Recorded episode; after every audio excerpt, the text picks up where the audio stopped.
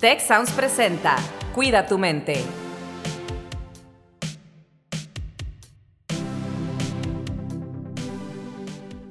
Hola, ¿qué tal? Les doy la más cordial bienvenida a un episodio más de su podcast Cuida tu mente. En esta ocasión, Rosalinda anda de viaje. La extrañamos, Rosalinda, te mandamos un gran saludo. Y bueno, anda con una experta que ya nos platicará después de su encuentro con la doctora Kelly McGonigal eh, de Stanford, que soy un gran admirador de ella. Y el día de hoy vamos a continuar con nuestra serie especial de episodios grabados en vivo en los campus del TEC de Monterrey. Nos encontramos en el campus Santa Fe y tengo el honor de estar acompañado por la doctora Marisela Alvarado, líder de bienestar en la región Ciudad de México. Marisela, ¿cómo te va? Muy bien, muchas gracias, bienvenidos, muchas gracias. Y también tenemos al doctor Enrique Tamés, que es el líder de todas las iniciativas de florecimiento humano a nivel institucional. Mucho gusto, muchas gracias, Carlos. Y nos acompaña un estudiante del campus, Carla Ochoa, estudiante de Mercadotecnia, ¿verdad, Carla? Sí, sí, muy feliz de estar acá. Pues muy bien, muchas gracias por estar aquí acompañándome. El día de hoy vamos a platicar de la relación que hay entre florecimiento humano y bienestar. ¿Qué es el florecimiento humano? ¿Qué es el bienestar? ¿Cómo nos lo comemos? ¿Qué, qué relación tiene? Y bueno, agradecemos también aquí al público que tenemos en vivo que nos está acompañando el día de hoy, muy entusiasta. Y bueno, vamos a tener al final de, del, del, episodio una, un momento de interacción para que nos hagan llegar sus preguntas y podamos platicar aquí con el panel que tenemos. Y bueno, pues entramos en materia. Mi querido doctor Enrique Tamés, ¿Cómo, ¿Cómo, vemos esto del bienestar y el florecimiento humano? ¿Qué has descubierto en las investigaciones que has estado haciendo sobre el tema?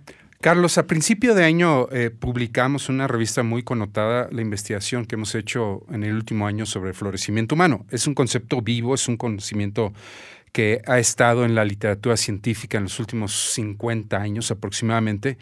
Y lo que hicimos en el TEC de Monterrey fue rastrear cómo se ha hecho investigación sobre este concepto en 50 años. Lo que hicimos fue hacer un estudio bibliométrico, eh, que en pocas palabras es tomar un análisis de Big Data y ver cómo ha evolucionado el concepto y cómo se entiende eh, eh, la idea de florecimiento humano a lo largo de estos 50 años en más de 1.200 papers que se han publicado en este periodo de tiempo. Entonces, es información muy precisa en la que con esta investigación y luego también haciendo consultas internas a nivel institucional, llegamos a una definición sobre florecimiento humano. Eh, en realidad llegamos a varias definiciones, pero quisiera compartir una de ellas que creo que está muy ad hoc a nuestra conversación el día de hoy. Y dice más o menos así, el florecimiento humano es un proceso personal y consciente, es decir, es algo que se vive desde, desde el ser humano individual. Y tiene que ser consciente, es decir, nos, nos, tenemos que dar cuenta de que, de que estamos floreciendo. Donde cada quien se relaciona consigo mismo, es una relación con, con, nosotros, es una relación con la comunidad y es una relación con el entorno, con el mundo, con el medio ambiente, para crear un mundo mejor, procurando abarcar todos los ámbitos importantes de la vida. ¿Cuáles son esos ámbitos importantes de la vida? Pues estos están definidos en nuestro modelo de bienestar integral que está definido por el Tecnológico Monterrey.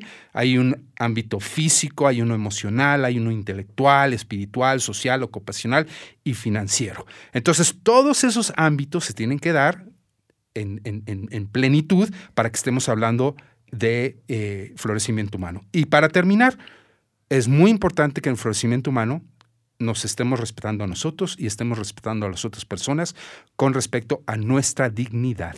Mm. Eh, es muy importante que por florecimiento entendamos su dimensión ética también. No únicamente se trata de que nosotros florezcamos, sino que florezca la comunidad y que florezca el planeta. Me encanta esta definición que nos compartes, Enrique. Muchas gracias porque reconoce pues, conceptos que hemos platicado mucho en los diferentes episodios del podcast, ¿no? Esta parte de la humanidad compartida que tenemos, pero también esta, esta relación que tenemos con nuestra madre tierra, ¿no? Con el ambiente. Eh, y sin esto, pues, no podemos ni siquiera vivir, mucho menos florecer, ¿verdad? ¿Cómo te suena, Marisela, desde el punto de vista de bienestar, esta definición de florecimiento humano? ¿Dónde la ves que conecta? Pues totalmente, ¿no? Siempre hemos procurado trabajar con nuestros estudiantes y con la comunidad en todos los temas de psicología, psicología positiva, hasta las perspectivas de psicoanálisis apuntan mucho al, tema de asumirse, ¿no? Ser consciente de ti, vivir como habitando, decimos nosotros, habitando tu deseo, ¿no? Y eso tiene mucho que ver con todos los sueños, las pasiones, las cosas que nos gustan, los anhelos, y apostarle a eso. A veces renunciamos a las cosas que nos, que nos hacen feliz, ¿no? A las cosas que nos dan plenitud. Y justamente eso es lo que hablamos como de neurosis, ¿no? Cosas que nos van frustrando. Y creo que la puesta en el TEC justamente es en nuestro modelo educativo, a través de todas estas áreas que dice Enrique, que tiene que ver con las dimensiones del bienestar, pues que nuestros estudiantes, la comunidad y promover todo todos los temas de salud en diferentes ámbitos de nuestra vida, ¿no? No sé, tú como estudiante, ¿qué nos puedes decir? Sí, justo creo que es como una etapa en donde nosotros estamos como tanto profesionalmente como personalmente, empiezas a crecer un poquito y empiezas a darte cuenta qué te gusta, qué no te gusta y cómo puedes como maximizar todo, todo el desarrollo que vas a tener, tanto profesionalmente como personalmente. Carla, ¿qué significa para ti estudiar en una institución como el TEC de Monterrey, cuya visión al 2030 es liderazgo, innovación y emprendimiento para el florecimiento humano. Con eso que has escuchado, que nos ha compartido Enrique, lo que nos compartió Marisela, ¿qué significa para ti? ¿Tú cómo lo vives? Eh, Creo que justo este, con todo esto del TEC y todo, es como esa perspectiva de no solo vienes como a estudiar las materias y todo este tema como un poco más dedicado a lo que estás haciendo o a lo que quieres o en lo que quieres trabajar, sino también como que te abre la perspectiva de en qué puedo ayudar más, ¿sabes? O sea, en qué cómo puedo mejorar ciertos ámbitos en mi vida, no nada más como cosas escolares. Creo que significa mucho para mí que una institución esté dando como o le esté dando importancia como a este tema que va más allá de, lo que estudias simplemente. Que tengas como un propósito del por qué lo estás haciendo y cómo lo estás haciendo. Algo que va más allá de lo académico. Claro. tradicionalmente académico, ¿no? Sí. Muy bien. Enrique, ¿qué, retos tenemos? ¿Qué retos enfrentamos? ¿Querías complementar algo de Carla? No, eh, quiero hablar de los retos, ah, porque hablar de eh, hablar de florecimiento humano, pues es hablar de la realización de cada uno de nosotros, es hablar de nuestra felicidad, hablar de nuestro bienestar. Y parece que hablar de ello no es, es, suficiente para ya poner acciones sobre la mesa. Y sin embargo, estamos viviendo en tiempos muy peligrosos. Eh, y, quiero empezar a ponerle sal y pimienta al tema. Eh, estamos viviendo en una época en donde no estar de acuerdo con estos temas de moda eh, nos hacen sentir terriblemente mal. Me, explico. Eh, Sartre, un filósofo del siglo pasado, decía que eh, estar de moda tenía sus desventajas. y una de ellas es porque las modas terminan. Y la otra desventaja es porque cualquier menso dice cualquier cantidad de tarugadas en torno y, eso es lo que pasa con hoy en día estos términos en torno a la felicidad y al bienestar y al florecimiento humano, que hoy en día son temas de moda. Entonces, vivimos en un ambiente, Zeitgeist le llaman los alemanes, en donde parece ser que no sentirse bien, no querer ser feliz, pues está mal.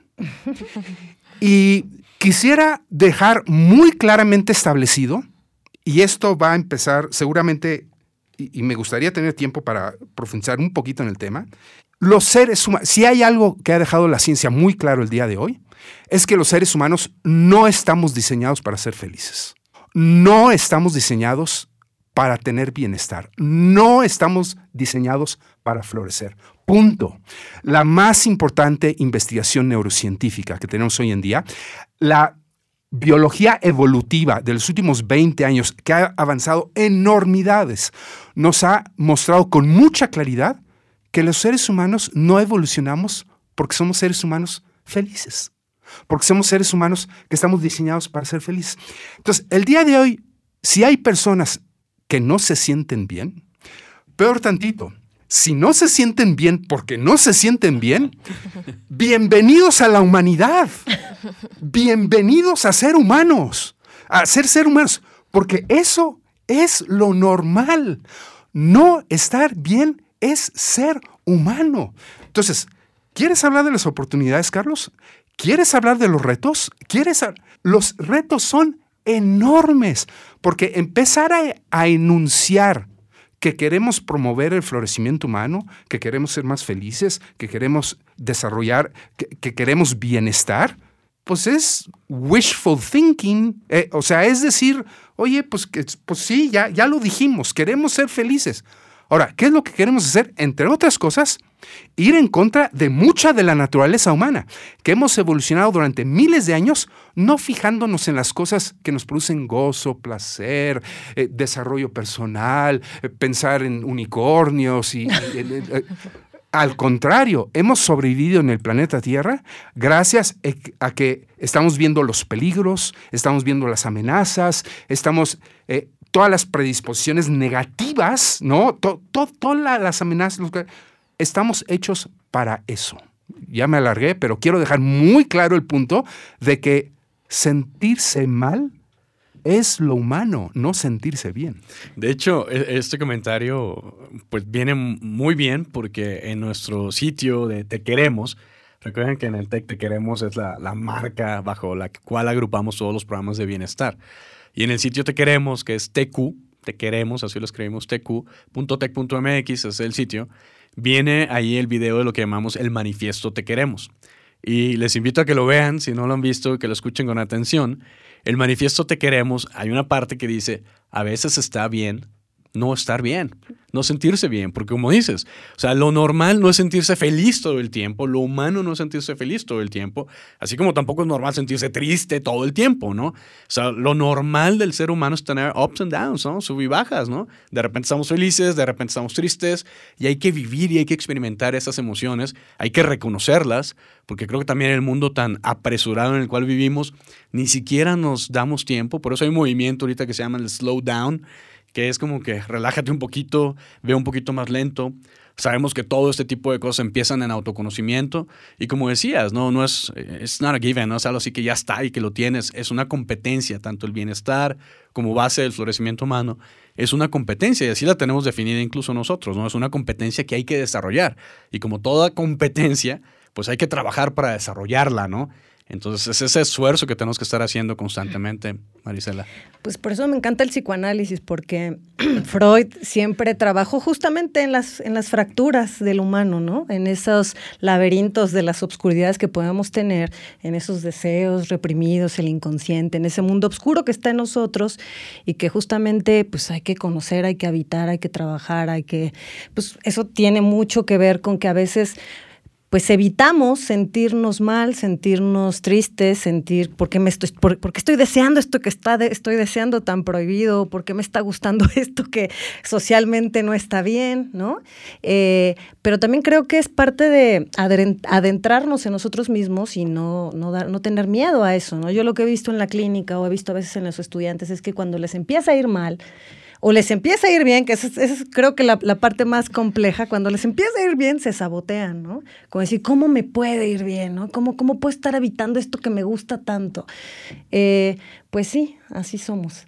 Y creo que parte de eso, los retos es, pues, eh, aprender y a reconocer y saber cuál es nuestro mundo inconsciente, que tiene que ver con nuestra historia. Cada historia es diferente, ¿no? Entonces crecimos en contextos diferentes, con discursos distintos. Nuestra mamá y nuestro papá nos han educado de diferentes maneras.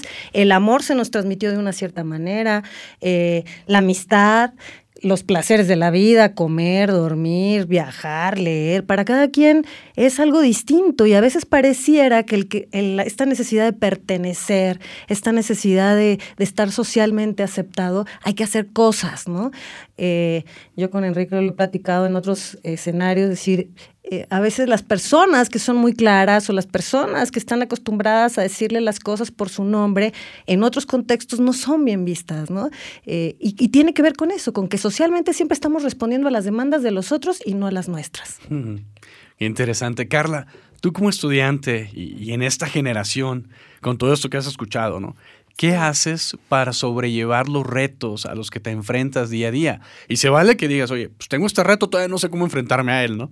Claro, creo que ahorita como que, sobre todo en, profesionalmente, ya está como muy marcado, ¿no? De que terminas, tienes que terminar, pero ya en quinto, sexto semestre tienes que empezar a trabajar y ya si estás viendo que el compañero de al lado ya lleva un año en tal empresa y ya entró y tal, o sea, como que muchas veces me he parado a pensar qué es lo que quiero hacer yo, ¿no? O sea, tal vez no me estoy sintiendo, si todos están sintiendo bien ahorita trabajando, ¿no? O tomando prácticas o así, ¿no? O sea, como el entender que tal vez está bien que yo no quiera hacer eso o que quiera hacer eso, ¿no? O sea, como que cada reto que viene profesionalmente y luego en, en el ámbito como escolar y así, ¿no? Como salidas y todo eso, que, que sí, que no. Creo que el reto más importante que tengo es ya pararme y poner a pensar si quiero o no quiero hacer esto realmente, no desde, como decían, o sea, desde qué dicen los demás, ¿no? Mm. O qué está socialmente aceptado, sino tú qué quieres. Creo que es difícil a veces ponerse a pensar en realidad qué es lo que quiero yo, porque estamos como tan envueltos en, ay, mis amigos dicen esto, ¿no? O mis profesores dicen que me iría mejor con esto, o mis papás, o así. Entonces creo que eso es como el reto principal. Claro, hemos hablado de estos temas en, en episodios anteriores sobre la presión social, incluso el anterior, cómo escoger buenas amistades, ¿no? Porque todo eso te va influenciando más. De hecho, las investigaciones, curiosamente, nos indican que eh, pues, los estudiantes le hacen más caso a sus peers, a otros estudiantes, que a los expertos. ¿No? Entonces ahí hay eh, esta importancia de, conocerte bien, porque hablábamos la otra vez, ¿no? De que, oye, a lo mejor tú estás haciendo algo, siguiendo a alguien, pero porque estás yendo así con el flujo de las cosas y porque más de tus amigos lo están siguiendo, pero realmente cuando te detienes a pensar, tú, Carla Ochoa, quién eres, qué valoras, cuáles son tus principios, hacia dónde quieres ir, y te das cuenta de que, ah, caray, yo no quiero ir para allá, ¿por qué estoy yendo para allá, no? Pero hay que tener ese momento de, reflexión, ¿no? Claro, claro, y, y, muchas veces lo marcan, pues tus amigos que obviamente tú eliges, ¿no? Quiénes son, con quién te juntas y todo, pero también hay como, si hay una línea social marcada que tal vez todas las personas van como siguiendo, tal vez también ahorita viene mucho como ese contacto que tenemos con redes sociales y todo esto que, que te va marcando como la pauta de, de, tu edad o de la sociedad en sí, pero creo que el, el ponerse a pensar como, ¿qué quiero yo y, complementar con la ayuda de, profesores, de mis amigos, de, los peers y todo esto, creo que, te da como un buen resultado al final y consciente, un resultado como, como decían, consciente sobre todo. Eh, eh, Carla, ahí eh, voy a referir mis fuentes primero y luego voy a hacer una reflexión. Hay un libro de Alison Gopnik, que es una psicóloga norteamericana, que se llama The Gardener and the Carpenter, el, jardinero y el carpintero. Eh, está el libro en español también, si lo quieren leer en inglés o en español. Es un libro extraordinario que habla sobre la crianza o el concepto de la crianza. Mm. Cómo, criamos a los hijos, a los niños pequeños y luego a los... Pero esto aplica a la educación, pero también aplica a, ser papá, ¿no? Mamá. Eh, y luego hay un estudio, que es el estudio más largo que se ha hecho, lo pueden encontrar ustedes en YouTube, acerca de la felicidad. Se le conoce como The Waldinger Study. Lo pueden googlear de esa, manera. Eh, menciono mis fuentes para decir lo siguiente. Parece ser que nuestra sociedad ha puesto una, un puente entre ser una persona exitosa y ser una persona feliz. Sin embargo, hay muchos estudios que muestran que si tú buscas el éxito y entendemos por éxito lo que la sociedad muestra como éxito, es decir, que los demás me reconozcan como una persona exitosa, y la felicidad son dos carreteras totalmente opuestas. mis alumnos más brillantes dirán, bueno, profesor, igual y puedo conseguir las dos. Bueno, los estudios, los estudios muestran que si tú optas por un camino, no vas a lograr el otro. No lo vas a lograr. Eso muestran los estudios. No se peleen conmigo. Pelense con los estudios. The Waldinger Studio es clarísimo. Durante 80 años han dado seguimiento a cualquier cantidad de personas en el, en el área de Boston y han encontrado que las personas más exitosas, algunas son felices y otras son miserables. Y son personas muy exitosas. Y otras personas que no son exitosas y algunas son miserables y otras son súper felices, súper felices. y, el, y, de todas esas personas que son felices, no importando si son exitosas o no, la felicidad no radica en que son exitosas. La felicidad tiene que ver con, no les digo qué, búsquenlo. No les digo Oye, qué, yo les búsquenlo. Iba a decir ahorita, hemos no, que lo busquen, que lo busquen. Es que lo hemos comentado. Que lo entonces, busquen. ya les iba a decir que ya me Ya ya da- mató el gallo. ya Entonces, da la respuesta. Lo único que les quiero decir es, eh, o sea, lo que estábamos comentando a nivel social eh, dista mucho de lo que tiene que ver, de acuerdo a los Lo que la estudios, ciencia nos dice. a lo que la ciencia nos dice Y la clínica. de, acerca de qué es lo que necesitamos para nuestra realización personal. Sí, y aquí, bueno, ya, ya que dejaste ese reto ahí como teaser, ya no voy a decir lo que iba a decir, nada más le voy a comentar algo, porque sí vemos, y, los estudios actuales nos están marcando que estas generaciones particularmente están muy, muy, muy inquietas, muy preocupadas por la parte financiera. No sé si te suena, Carla, pero Sí. los estudios actuales nos están diciendo mucho eso.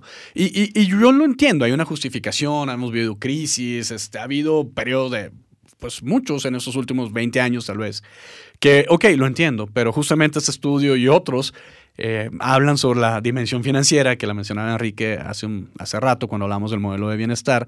La dimensión financiera es una de las dimensiones de, de nuestro bienestar integral. Sin embargo, es una dimensión que en este estudio viene claramente que puedes tener mucho éxito financiero y no ser tan feliz. Entonces hay una correlación, hay un impacto, sí, de que el dinero te ayuda a ser más feliz, pero hasta Claro. cierto punto. Hasta cierto punto. Entonces, eso creo que es muy importante relacionado con todo eso que estamos hablando del florecimiento y del bienestar, porque si perseguimos esa avenida y solo esa avenida sin un equilibrio en lo demás, Lo demás. no vamos, aunque nosotros pensemos que con eso ya vamos a resolver todos nuestros problemas, la ciencia nos ha demostrado que no es así. Lo que pasa es que yo lo que veo y lo que escucho con nuestros estudiantes y lo que escucho también en el consultorio es que hay una apuesta muy importante por la satisfacción inmediata, o sea, Sí. como por vivir el momento. Entonces, si yo me procuro cosas excitantes, placenteras en un momento, ya next lo que sigue. Y yo creo que eso es muy diferente y muy distinto al arrojo del que habla Enrique, de apostarle a tu deseo. O sea, eso, eso tiene que ver con una apuesta de tu todo en algo que a ti te apasiona. No sé, lo vemos con los músicos, ¿no? Y decimos, la música es muy celosa, ¿no? Entonces, alguien que es musical y que toda su vida se la ha pasado alrededor de, de tonalidades, de ritmos, es difícil que pueda salirse de esa frecuencia para apostarle a otra cosa. A veces las personas que renuncian a eso viven totalmente, pues, frustradas porque no están circulando en eso que es su eros. Nosotros hablamos de la erótica de la vida, eros, ¿no? Que es no solamente es algo que tiene que ver con lo sexual, ¿no? Sino que tiene que ver con la creatividad, con el amor, con la pasión, eh, eh, que, que va de la mano de otra manera teóricamente con, con respecto al florecimiento humano, pero es un arrojo, no es una satisfacción inmediata. Entonces, claro, yo lo que, es- que escucho con algunos jóvenes es vivo el momento. Vivo al límite. Me, eh, voy a una fiesta, un reventón, eh, a lo mejor consumo algo, me hace muy feliz en el momento, conozco a alguien, tengo un encuentro y sale, vaya, al otro día estoy en otra cosa. Y bueno, quizá en el momento eso tenga un efecto importante y gratificante, pero a la larga, ¿cuál es el arrojo por el que estoy construyendo? ¿Cuál es esa pasión? ¿Cuál es ese anhelo? Pues al que estoy apostándole, ¿no? Eso es otra cosa y tiene Claro. otros, otras consecuencias, pero quizá a la larga, pues más placenteras. Oigan, pues como siempre se nos va el episodio, fluye rápido, ya estamos sobre el tiempo de ir cerrando para luego pasar a la- esta dinámica que tenemos ahora con el público en vivo para ir preparando preguntas acá para los panelistas. Y generalmente cerramos el episodio, Rosalina y yo, preguntándonos o preguntándoles a, ustedes o entre nosotros, ¿qué nos llevamos? Es una conversación muy rápida que tuvimos. ¿Qué te llevas, Carla, de todo esto que escuchaste ahorita? Este, yo creo que más que nada justo eso de, vivir el momento y todo, como la importancia de pararse y pensar, pues, ¿qué estoy haciendo, no?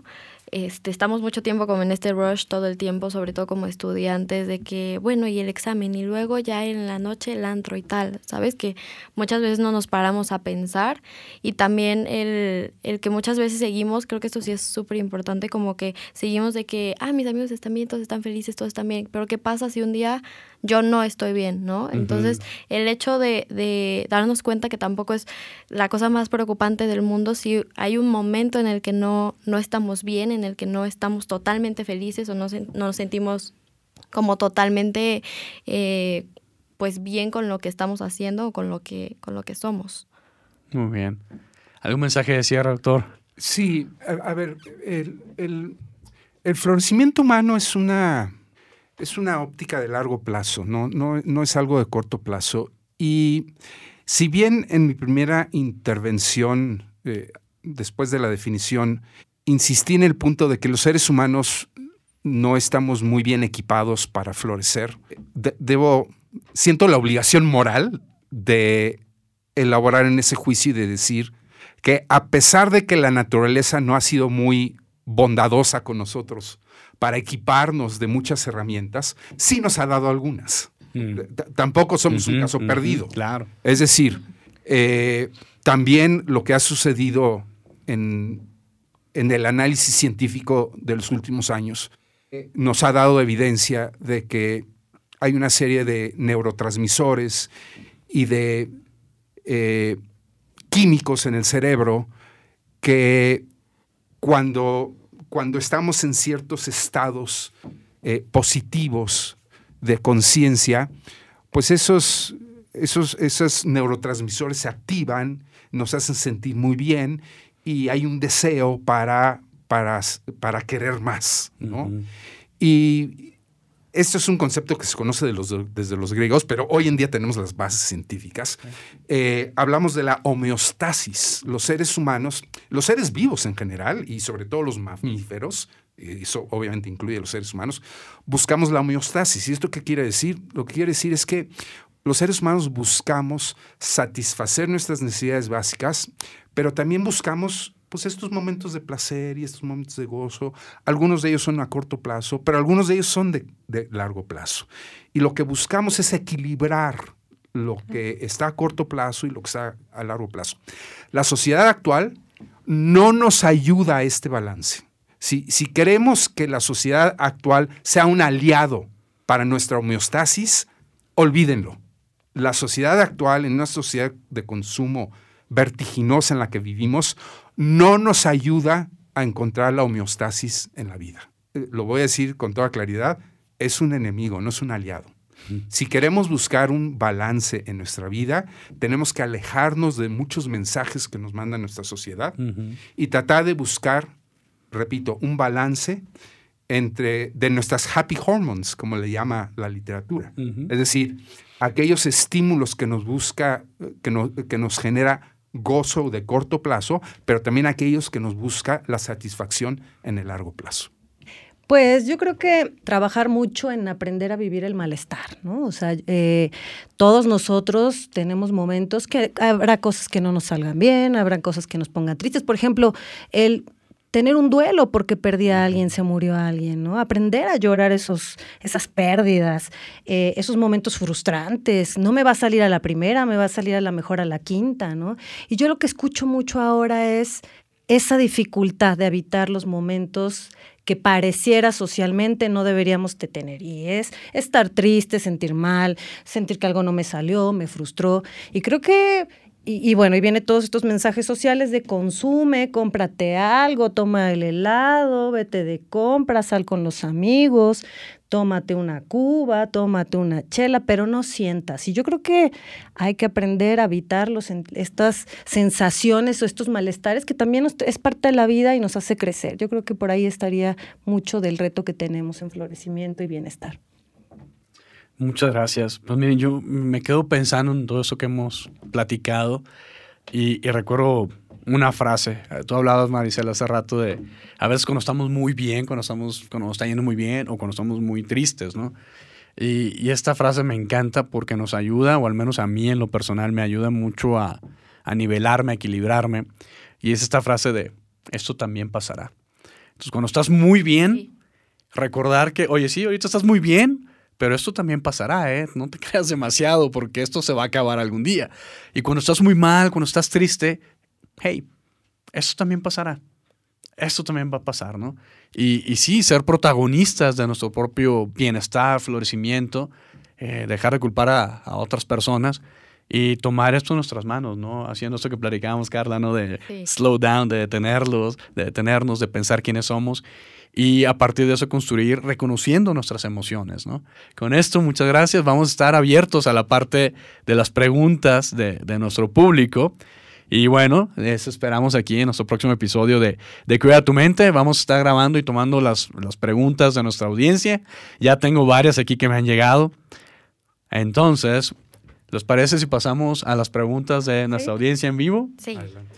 Bueno, miren, no dice exactamente a quién la dirigen, así que les voy a, a ir diciendo y ustedes dicen quién la quiere contestar, nos señala aquí. ¿Cómo podemos construir un tabulador o una medida de felicidad? Oh, hay, hay, existen muchas medidas, existen ya muchos tabuladores. Supongo que la, la pregunta no es cómo crear uno nuevo, sino a lo mejor cómo, cómo utilizar alguna de las ya existentes, porque crear uno nuevo pues requiere de todo una, un aparato de control eh, para, para generarlo y creo que no va por ahí la pregunta. Eh, existen, eh, por ejemplo, una herramienta abierta y gratuita que es la de fortalezas de carácter, eh, que ustedes se pueden meter a internet y, y aplicarla y generar esa, ese, esa guía que hay mucha investigación sobre ella, hay mucha validez sobre ella y pueden descubrir cuáles son sus fortalezas. Eh, ¿Qué tiene que ver eso con, con felicidad? Tiene que ver con lo siguiente. Eh, las personas que basan su día a día en sus fortalezas es gente que tiene mejores resultados en lo que hace. Y la gente que tiene mejores resultados en lo que hace, pues es gente que está más contenta, gente que está más feliz. Entonces, hacer la herramienta de fortalezas de carácter les puede ayudar a ustedes para ubicar qué tanto en su día a día están haciendo cosas que están relacionadas con sus fortalezas. Eh, otra herramienta que les puede ayudar mucho para detectar sus niveles de felicidad es la herramienta eh, de bienestar subjetivo del INEGI. El INEGI, si ustedes se meten a las páginas del INEGI, tienen una herramienta de bienestar subjetivo. A lo mejor ustedes mismos han contestado la herramienta del bienestar subjetivo del INEGI sin saberlo, porque son las encuestas que, que el INEGI aplica eh, cada ex periodo de tiempo. Y si no, la tienen ellos abierta en su página de internet para que ustedes la puedan responder y luego se comparen con los resultados de su entidad, con los resultados del Estado, del país, y vean ustedes cuáles son sus niveles de felicidad. Eso por mencionar dos muy accesibles. Sí, y aquí para, para los estudiantes del TEC de Monterrey, pues también se pueden acercar al área de bienestar estudiantil. Tenemos algo que desarrollamos eh, in-house, ¿no? Que es el índice de bienestar integral, que nos puede dar una medida de cómo estamos en cada una de nuestras dimensiones del bienestar para decir, oye, a ver, ¿en cuál tengo que trabajar más? ¿En cuál voy bien? ¿En cuál tengo que hacer ajustes? Y hemos desarrollado también diversos programas que nos ayudan precisamente a hacer esta parte del autoconocimiento. Y de nuevo, en el sitio Te Queremos hay un programa autodirigido. Si se van al sitio ese de tequeremos.tec.mx, oferta Te Queremos, en, en, ese, en esa pestaña hay un programa autodirigido que se llama Mis Valores y Yo. Entonces es un buen principio como primero autoconocerte y a partir de ese autoconocimiento construir, luego te pueden ayudar estas herramientas que mencionaba Enrique, el índice de bienestar y acercarte a los demás programas que tenemos, ¿no? Para seguir construyendo. Tenemos más preguntas. Muy Nada más agregaría algo, Ajá, Carlos. adelante. Ahí, ahí creo que el reto es que le quitemos el estigma de que si me acerco con un psicólogo, con alguien, con un especialista, lleno un test, eh, todas estas cosas, es porque estoy enfermo, toda esta connotación negativa que le hemos dado al procurar el bienestar, ¿no? Y yo creo que justamente se trata de otra cosa, se trata de un conocimiento de uno mismo, ¿no? Y, y tiene un estigma todavía en este país muy negativo. O sea, estamos más acostumbrados, o la gente está más acostumbrada a ir con alguien religioso que ir con un especialista de la salud mental, ¿no? No, claro, sí. Tenemos que remover ese, ese estigma eh, porque la salud mental es, es importante, ¿no? Ahorita este mes precisamente tenemos el, las actividades en torno al Día de Prevención, el Día Mundial de Prevención de Suicidio y mucho de esto es hablar de cómo nos sentimos, de reconocer nuestras emociones, de, de acercarnos a la gente, de compartir. Y yo sé que ahorita el, el- movimiento Me Too pues, ha ido a una, una rama específica ¿no? Eh, de la sociedad, pero yo lo conocía desde antes y estaba muy ligado a este tipo de cosas que compartimos. Estas cosas que te pasan a ti, que me pasan a mí y que hay que hablarlas para normalizarlas y decir, oye, ah, a, a ti también te pasó esto, estás triste, también te sientes, ah, no siempre estás feliz como nos hacen creer las redes sociales y, y, la sociedad en general. Ah, pues qué bueno, ¿no? Y empezar a platicar sobre esto. Y yo creo, eh, Marisela, pues tú en la parte clínica nos podrás decir también un poco más de esto, pero lo que yo he visto es que entre nuestros jóvenes, se está normalizando mucho más el tema que en generaciones como las nuestras, ¿no? Que estaba más fuerte el estigma. Ahorita ya los jóvenes he escuchado conversaciones de que, ay, ¿puedes hacer esto? No, porque tengo, tengo cita, terapia. tengo terapia. Pero a veces ay, son los papás los que no quieren, ¿no? E, es que esa es la cosa. Por eso digo que es en nuestra generación donde tenemos que seguir trabajando y estar abiertos. Claro, porque a veces los papás creen que, que si un hijo está en un proceso de análisis, de terapia, o que está con un coach, no sé, o sea, alguien que, que está trabajando en, en su persona se sienten que expuestos de que algo fallaron como papás, ¿no? Yo creo que hay que quitar totalmente e, ese estigma porque el tener una posibilidad de poner en palabras todo aquello que me pasa, dolor, tristeza, soledad, angustia, ansiedad. Ojo, las crisis de ansiedad incrementaron después de la pandemia. Entonces, en vez de tomarme algo que me haga mejor, ¿por qué no voy a un espacio y lo hablo? ¿No? Sí, es como, como tener una cortada que requiere una, unas puntadas, ¿no? Sí. O tener un dolor muy fuerte y decir, no, no lo llevo al doctor. Pues no, sí lo llevas, ¿verdad? Igual acá, ¿no? ¿Quieres decir algo, Carla? Ah. No, justo eso que, que creo que ya muy positivo que ya está mucho más normalizado como entre jóvenes, como que no necesitas tener un tema tal vez en la crianza o en la infancia o ahorita, ¿no? Como para ir a descubrir a terapia quién eres y, cómo puedes manejar mejor tu vida y tus emociones. Claro. Aquí eh, voy a hacer eh, promoción de nuestros propios episodios de Cuida tu mente, por si no los vieron o no los escucharon más bien.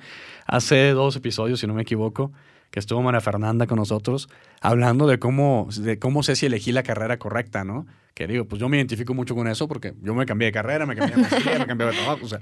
Entonces, eh, estuvo muy buena también esa plática y justamente Fernanda hablaba de esto de ir a terapia, para esto de la carrera y conocerte y todo, ¿no? Entonces, me, dio mucho gusto porque pues es una joven también y, y, cae dentro de esto que decíamos que está más normalizado. Voy a pasar a la siguiente pregunta que nos envía Susana. ¿Cómo puedo adentrarme en el tema de psicología positiva? Híjole, Susana, qué lástima que no está ahorita Rosalinda aquí con nosotros, porque Rosalinda es nuestra experta en estos temas.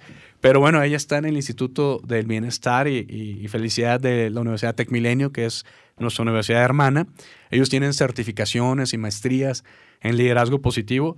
Y pues en estos temas, ahí puedes adentrarte más, seguir estudiando aquí mismo dentro de lo que es pues el TEC de Monterrey a través de TEC Milenio. Oye, Carlos, si me permites hacer una recomendación, hay un libro que siempre recomiendo para la introducción de psicología positiva, que es el libro de Jonathan Haidt, que se llama La hipótesis de la felicidad.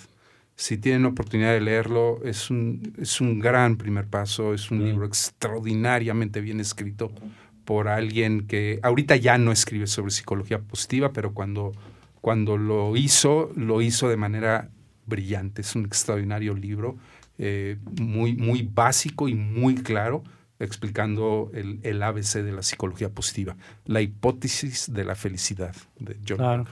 Sí, gracias, Enrique. Y pues bueno, ahí está también el que muchos consideran el, el padre de la psicología positiva, ¿no? Martin Seligman. Con el abuelo, ya, el abuelo. Ya, ya, fue el padre, ya, ya ahora el abuelo. Este, bueno, con el libro de Flourishing y, y varios otros que tiene Martin Seligman. Otra de las preguntas que tenemos, ¿qué piensan de que también hay un miedo al dolor o las emociones negativas? Y que esto a veces es un impedimento para estar bien. Esta nos la envía Julia, Marisela. Pues es lo que hablábamos, ¿no? El estigma social que tiene a veces en las familias, los discursos que hay alrededor de, del dolor o de los acontecimientos que pasan. En México estamos muy dados a, a, en las familias a los secretos familiares, ¿no? De esas cosas que suceden que no se deben hablar, porque fue tan grave, fue tan doloroso, fue horrible, mejor no lo hablemos y pasemos la página. Y la página no se pasa. Cuando hay actos que fracturan de manera importante un acontecimiento en una familia y no se habla y no circulan las palabras, ahí empiezan los actos. Lo que nosotros decimos en la clínica es lo que no pasa en las palabras pasa en los actos, ¿no? Entonces, eh, creo que sí hay un, hay un tema, y, bueno, voy a, voy a ir a lo mejor en un contramensaje de lo que se está hablando, pero sí creo que las corrientes positivas a veces nos han empujado mucho a pensar en que todo el tiempo en esta búsqueda de la felicidad hay que renunciar a la tristeza. No soy experta en esos temas, pero sí eh, creo que hay que trabajar mucho ah. en habitar los momentos tristes, en hablar de aquello que nos confunde. Eh, por ejemplo, para la comunidad LGTB, ¿no? Eh, todavía es un reto hablar con sus padres de una identidad que tiene que ver con preferir algo distinto a lo que socialmente tendría que ser, ¿no? Y hay, hay chavos que todavía en esta época prefieren no hablar con sus papás y eso los atormenta mucho y piensan que es algo que debe de estar prohibido, ¿no? Eh, o no sé, una chica que a lo mejor sufrió de un daño en este país donde la violencia a las mujeres es algo que está todo el tiempo, eh, también eh, se prohíbe hablar de eso. ¿Por qué? ¿Y quiénes son los primeros que a veces encubren todo ese tipo de cosas? Los papás, ¿no? En la familia. Entonces, creo que hay que quitar el estigma de que hay cosas de las que se habla que vienen bien, ¿no? Que es lo in, ¿no? Y hay cosas que debemos de ocultar. Y creo que por ahí está, creo que hay que aprender a escuchar el dolor. También es, es un reto, ¿eh? ¿eh? hace poco estábamos en una situación, en una revisión de una, de, de un, una cuestión, de un caso, y estaba la persona en franca locura, ¿no? Y las personas que no tienen experiencia con, con este tipo de, de, discursos, pues estaban muy asustados, ¿no? Decían, oye, ¿esto qué? Eh, y bueno, pues sí, pero hay que aprender a escuchar el dolor de una persona cuando se le extravía el corazón, lo voy a decir así, ¿no? Entonces, eh, creo que sí hay un estigma todavía, creo que tenemos un reto, eh, creo que en este país el que podamos hablar de las cosas en familia que han pasado y que duelen, da muchísimo más posibilidades que esconderlo, que darle la vuelta a la página, que decir no pasó porque sí pasó y a los años eso ahí se presenta como un síntoma, ¿no? Fíjate que sobre esto que, mencionas de, reconocer la tristeza y habitar la tristeza y reconocer todo este sentimiento, hay el libro más reciente de Susan Kane, la autora de Quiet, eh, se llama Bittersweet. Y Bittersweet habla precisamente Susan Kane de todo este tipo de cosas. Y otro eh, libro también que le recomiendo y que se relaciona con este tipo de, de cosas que estamos platicando es el de Mark Brackett, ¿no? Mark Brackett, el director del Centro de Inteligencia Emocional de Yale, escribió un libro que se llama Permission to Feel, permiso, permiso para sentir. Eh, entonces estos dos libros yo creo que serán muy buenos para eso que estás mencionando de, las tendencias de la felicidad y la tristeza y que está bien, ¿no? Y, lo que, para lo que sirve eso, está muy, muy bueno. Y, complementando las respuestas, eh, creo que hay un exceso del uso del término de emociones negativas. Eh, hay, muchas emociones negativas que se viven negativamente y no, no tienen por qué ser emociones negativas. Eh, sí, a veces hay emociones que no nos dejan habitar el día a día y a lo mejor ahí se convierten en negativas. Pero hay muchas emociones negativas que se les etiqueta como negativas que yo no lo veo la negatividad en ningún lado. De, hecho, el, eh, doctor Mark Brackett, él menciona que no hay emociones negativas ni positivas. Las emociones son información. Sí, pero, eh, pero hay una dimensión negativa en las emociones cuando no nos dejan... Eh, funcionar. Funcionar, ¿no? y en ese sentido, pues sí, hay, hay un tema y, ya creo que Marisela abordó el tema, ¿no? Bien. pero sí, hay, hay un abuso, ¿no? De repente es negativa la emoción, ¿no? Pues, ¿cómo, va a ser negativo que estés triste? ¿Cómo va a ser negativo que tengas miedo? ¿Cómo va a ser negativo, ¿no? que, pues te espante algo. No, no, no tiene nada negativo, pues estás reconociendo algo, ¿no? ¿Qué información te está dando? Pues sí. ¿Qué te dice eso? Claro. Tenemos una pregunta de Paulette. ¿Cómo, bueno, ¿Cómo logras un cambio efectivo en el proceso de florecimiento humano? Es decir, ¿cómo identificas que realmente estás generando un cambio en ti? Él decía hace rato, eh, la sociedad hoy en día no nos ayuda porque las respuestas que nos pide nuestro entorno son respuestas a muy corto, corto plazo. Y para que nosotros florezcamos, las metodologías que históricamente el ser humano ha implementado son todas ellas respuestas a largo plazo. Eh, ¿Qué es lo que ha hecho el ser humano? El ser humano a lo largo de la historia para florecer, por ejemplo, ha meditado. La meditación. Hoy en día sabemos, a través de estudios científicos, un colega nuestro que Carlos admira mucho y que yo también admiro mucho, Richard Davidson, ha hecho estudios fascinantes de lo que le pasa a las personas cuando meditan en su cerebro y es fascinante. Pensaban que adentro del cerebro de los monjes, ¿no? Iba a haber una paz y una tranquilidad. Y ¡oh, sorpresa! Se encontraron con una explosión de felicidad y los hombres estaban así sentados, miren.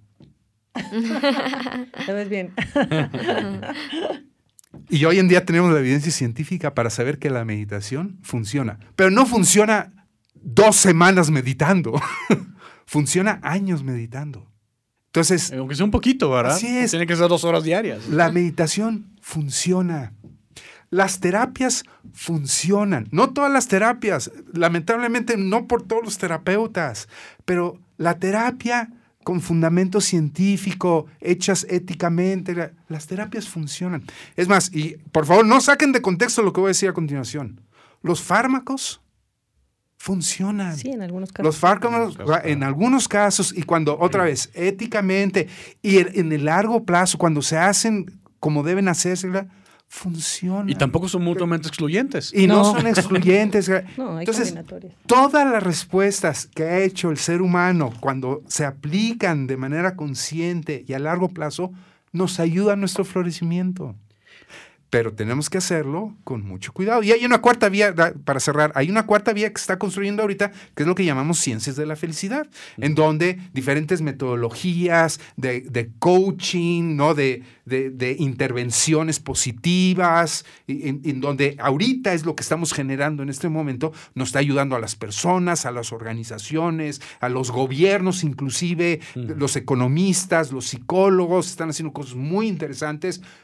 Otra vez, con calma, tenemos que hacer estas intervenciones para Claro. cómo florecer.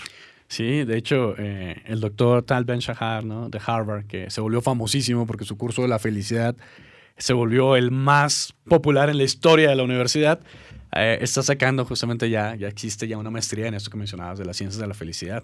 Voy a avanzar porque tenemos varias preguntas de, de nuestro público, de nuestra audiencia, gracias.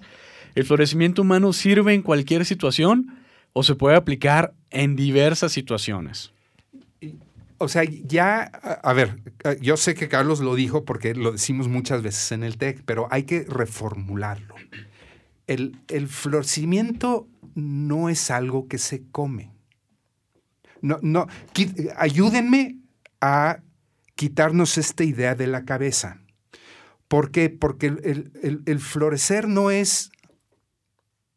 y Me ya comí sé que la así lo píldora, me tomé la píldora. Exacto, ya sea que así lo decimos en el TEC, pero ayúdenme a, a que quitemos esta imagen, porque es la imagen incorrecta. Claro. Mejor ayúdenme con esta imagen. ¿Sabemos nadar? Todos, a lo mejor la mayoría. ¿Nacimos nadando? No. ¿Aprendimos? ¿Es natural en el ser humano nadar? Pues no. O sea, no es muy natural. Oye, pero, o sea, pero aprendemos a nadar. Podemos nadar. Sabemos nadar. ¿Qué es lo primero que hacemos cuando nadamos? Nos resistimos. Es bien complicado. Es, ¿Por qué? Y nos vamos para abajo. Cuando aprendemos a nadar, ¿qué es lo que hacemos? En realidad lo que hacemos es fluir. Lo que hacemos es sentir, de repente darnos cuenta que con el agua, eso es florecer. Lo que tenemos que hacer es aprender a fluir. Y el florecimiento es un trayecto, es un camino. Cada uno tiene un camino diferente. Por eso no es, no es vamos a comerlo. Por- porque no, no, no es algo que, mira, es la dona que está allá afuera. Ahorita que salgamos, nos comemos la dona y vamos a florecer. No, porque para cada uno va a ser diferente. Eh, hay- hay- lo- los gringos, los ingleses usan el scavenger hunt, ¿no? Que es el, ¿cómo se dice en español? El, eh, Como un rally, ¿no? con un rally, ¿no? De, y- pero cada quien tiene un rally diferente. Cada quien va a encontrar al final el tesoro por un camino diferente. Con retos. Eh, cada quien tiene su camino, cada quien va a encontrar flotar de una manera diferente.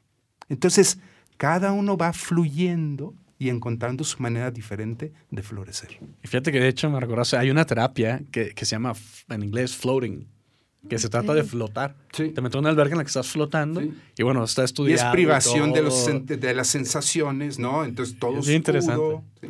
Bueno, paso con una pregunta de Sebastián. En una sociedad como la nuestra, que vamos en prisa, hablamos de esto un poquito, ¿cómo podemos encontrar un balance? A ver, Maricela, desde el punto de vista de bienestar, Carla, ¿cómo lo haces tú? Pues yo creo que frenándose, ¿no? Hay que ir en sentido contrario de lo que está. Para empezar, frenándose.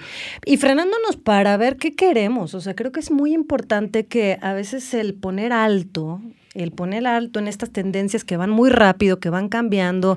Hoy tienes un celular, mañana tienes otro. Hoy tienes una novia, mañana otra. Eh, tienes un amigo, mañana... los vínculos también se han convertido como desechables, ¿no? Creo que es muy importante el frenarse para ver qué queremos. Pocas veces nos damos el tiempo de pensar en qué queremos, a qué le vamos a apostar, qué cosas tengo que quitar que no me hacen bien. Y eso incluye personas. A veces es muy doloroso también darse cuenta que hay personas que nos han venido acompañando que a veces son medias nocivas para nosotros. Y creo que es muy importante también cortar esos vínculos que no nos están ayudando a que podamos estar de una manera diferente. Eh, en esto de, apostarle a conocernos, pues también tiene que ver soportar nuestros monstruos, ¿no? Creo que pocas veces nos damos la oportunidad de ver cuáles son nuestras obscuridades y creo que también conocer nuestras obscuridades también nos permite manejarlas y saberlas contener, en qué momentos, en qué momento voy a hacer circular aquello que puede ser en un ámbito algo que tenga que ver como algo muy obsesivo, ¿no? Muy obsesivo y controlador. A lo mejor con mi pareja eso no me va a ayudar en nada, pero quizá en mi trabajo me va a ayudar muy bien. Entonces, ¿cómo voy a poner a circular esas cosas que pueden ser eh, cadenas en ciertos ámbitos, que pero pueden ser posibilidades en los otros, ¿no? Creo que el frenarse, yo creo que es parte de lo que tenemos que aprender hoy en un momento, en una vida tan cambiante y tan estresante, y más en las grandes ciudades, ¿no? Claro. Sí, yo igual siento que es como entender que todo es un proceso y que para llegar a, tal meta o, quiero tal cosa o así, hay como toda una serie de pasos que tienes que, hacer. Y si no, y si estás solo como distraído, viviendo, em, creo que el frenarte y, y ponerte a pensar, justo como dices, qué quiero o qué puedo hacer, creo que, que te va a ayudar como a, a responder muchas, muchas preguntas que tengas. Muchas gracias, pues qué bien. Vamos a pasar, mira, aquí hay dos preguntas en una de parte de cielo. ¿Qué tan cierto es que evitar procrastinar nos hace más felices? ¿Y creen que debe haber un balance entre la productividad y la procrastinación? Pues yo no sé, estas, a mí me preocupan mucho a veces las recetas que son como de cocina, ¿no? O sea, eh, demora y eso te va a ayudar y no demora. O sea, creo que cada quien tiene que ver su tiempo, todos tenemos ritmos diferentes. O sea, si fuera una canción, eh, habrá quien le gusta la salsa, habrá quien le gusta el jazz, habrá quien le gusta la balada, habrá quien le gusta el rock, ¿no? Y creo que cada quien tiene esa rítmica diferente para poder pensar que le hace mejor. Yo no, yo no iría como en cuestión de recetas. Creo que por eso estamos hablando y parte de lo que Enrique está diciendo es de la singularidad, ¿no? Y creo que es muy importante apostarle a esa singularidad. ¿Y qué me hace a mí eh, esa eh, equilibrio, homeostasis, esa posibilidad de que yo pueda pensar entre estar abrumado y sentirme pleno, entre que me hace sentirme feliz y me hace sentirme triste. Creo que, cada quien va, tiene mm. que, encontrar esa justa medida. Y fíjense ahí, también algo que les puedo recomendar es en nuestro sitio de Te Queremos, si se van a Oferta Te Queremos, hay una, una sección ahí, una parte que dice, ¿cómo hago para? Y cómo hago para son unas guías que hemos desarrollado con fundamento científico. Y hay una que habla precisamente sobre procrastinación. Y esa procrastinación, esa guía está basada en una guía científica diseñada o creada por James Clear, el autor de Atomic Habits, hábitos atómicos, que por cierto va a estar en, en Inc. Monterrey, en este evento que tenemos de emprendimiento, va a estar James Clear. Pero bueno, ahí, ahí pueden ver esta parte de procrastinación. Procrastinación, de acuerdo a los estudios, tiene un poco como soledad, tiene su lado positivo y tiene su lado negativo, ¿no? Entonces, pues sí hay que ver como dice la frase de, unas bebidas por ahí, nada con exceso, todo con medida, puede tener una, parte muy, muy positiva. Déjeme, este, no sé, tú, Carla, ¿qué, qué piensas de Yo, esto? yo creo que, por ejemplo, to- sobre todo como en, me suena mucho como en redes sociales, había como estos trends de me levanto a las 7 y ya es ahora, ya fui al gimnasio, ya desayuné, ya este, ya me bañé, ya, Ya me, me dio estresé. tiempo, ajá, ya me dio tiempo para ir a la escuela, ya regresé, es es la una y ya tengo todo el día libre, ¿no? Teletransportada. Ajá, ajá. Entonces, como que digo, no sabía como, ok, son videos pregrabados, este, sí es así, hay alguien que sí lo puede hacer así, como que estamos muy metidos en esa parte de tal vez como la comparación de lo que es para mí productividad, que es un día productivo para mí, tal vez como, tal vez acabar a las 3 y ya poder ver una peli o algo, o no, acabarme hasta las 8 porque tuve algo importante que hacer, ¿no? Entonces, como creo que ya nos estamos como en una época en donde te sientes mal cuando no eres productivo y cuando en el día, ajá, cuando en el día no hiciste todo lo que tenías que hacer en la semana. Ay. Entonces, Fíjense, aquí hay una pregunta también muy interesante ahorita. Te la contesto es de, de Julia. Dice, hablando del tema de que los papás también necesitan sanar o hablar de algunas cosas. ¿Cómo podemos ayudar a que los adultos, papás o personas de esta generación tengan mayor apertura a buscar apoyo? Y aquí yo les diría, miren, empezando, para ustedes que están aquí como estudiantes del TEC de Monterrey, promuevan, informen, no sé si ustedes sabían, pero la línea Te Queremos que tenemos nosotros, que tiene 24/7 cuestiones médicas emocionales eh, y otras cosas en, un horario restringido, también tienen, tienen acceso a sus padres de familia. Los padres de familia tienen acceso a la línea Te Queremos, entonces dan asesoría online, por una app, por el web o a través de la línea Te Queremos o incluso de videoconsultas. Yo cuando tengo oportunidad de platicar con padres de familia, constantemente les digo, oigan, este, tienen esto, está incluido con lo que pagan en el TEC, hablen ustedes, porque venimos de esas generaciones en las que tenemos esos estigmas de los que hemos hablado, y siempre les digo, miren, yo sé que como padre, consciente o inconscientemente, si no trato mis traumas con T minúscula y con T mayúscula, se los puedo estar pasando a mis seres queridos. Entonces, hablen, yo no me voy a enterar, es confidencial, no, no, no, no, ni, ni, me interesa enterarme, pero sí que se traten, que, se, que busquen esa ayuda y que sepan que es confidencial que es 24/7, pueden hablar en cualquier momento, ¿no? Entonces, esto es fundamental que ustedes lo compartan para que sepan que, que está esta, esta posibilidad, ¿no? Y también ustedes que sepan como estudiantes que negociamos eh, una, pues hicimos una nueva negociación con la póliza de seguros médicos mayores para las personas que tienen la póliza del TEC y ya incluye hasta un millón de pesos de cobertura para tratamientos psicológicos y psiquiátricos. Y eso incluso también para colaboradores y profesores. Entonces, hay muchos recursos que tenemos ahí al alcance. O obviamente sea, el área el de pretexto, el dinero no es. No, no, no. Este, pero sí, eh, sepan eso, inviten a sus padres, díganles sutilmente que necesitan eso. Leo, yo me pongo a, a, mí mismo como ejemplo y también les compartiría a ustedes como estudiantes y yo desde el punto de vista como padre. Miren, yo creo que la mayoría de, de los que somos papás, madres, este, estamos haciendo lo mejor que podemos con lo que tenemos, con lo que nos equiparon. Entonces también un poquito de compasión para sus papás, porque seguramente no quieren hacerle daño, pero hay una frase que se dice en Student Affairs que dice, hurt people, hurt people. Entonces, gente lastimada lastima gente. Y a veces no queremos, no somos conscientes de eso, pero como nos hemos tratado, ni siquiera nos damos cuenta. Entonces, hablemos de esto. Sea nuestro primer eslogan de la campaña Te queremos, porque te queremos, hablemos. Y de eso se trata el día de hoy. Muchas gracias a nuestros panelistas, estamos sobre el tiempo. Carla, Enrique, Marisela y a todo nuestro público aquí en vivo, un aplauso también para ustedes.